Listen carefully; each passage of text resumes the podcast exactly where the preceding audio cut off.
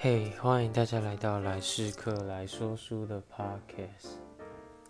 今天要推荐的好书是《原子习惯》。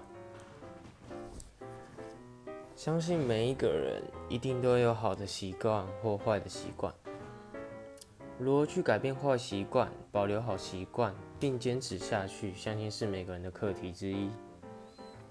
然后在《原子习惯》这本书中说到。他说：“每天都进步一趴，一年后你会进步三十七倍。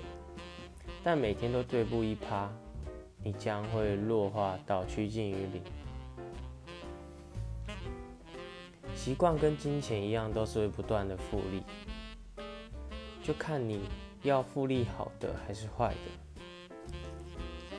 然后书中有讲到一个例子，是讲说作者詹姆斯。”克利尔在高二的一场棒球赛中，意外的被球棒击中脸，严重受伤，甚至被实施人工昏迷。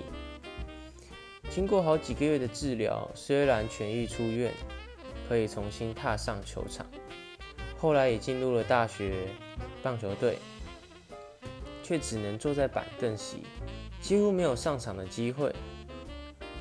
然而，在头部受伤之后的第六年。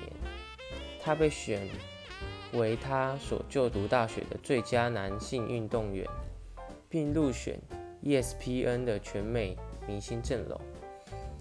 整个美国仅有三十三人获得这项殊荣。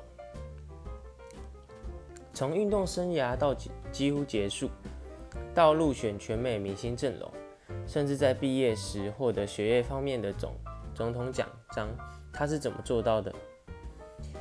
只是因为他认识并善用了原子习惯的力量。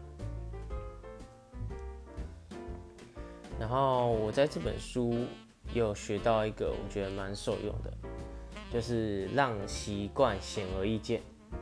什么是让习惯显而易见呢？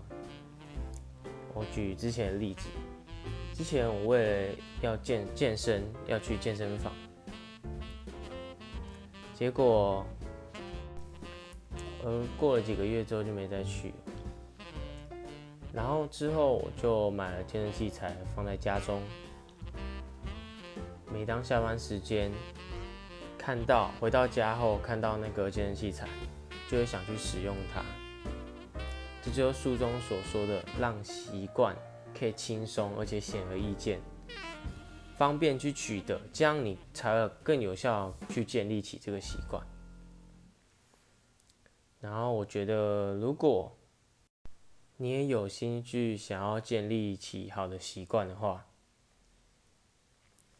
原子习惯里的技巧将会帮助你这在这条路上更加的顺利。那今天的介绍就到这里，谢谢大家的收听。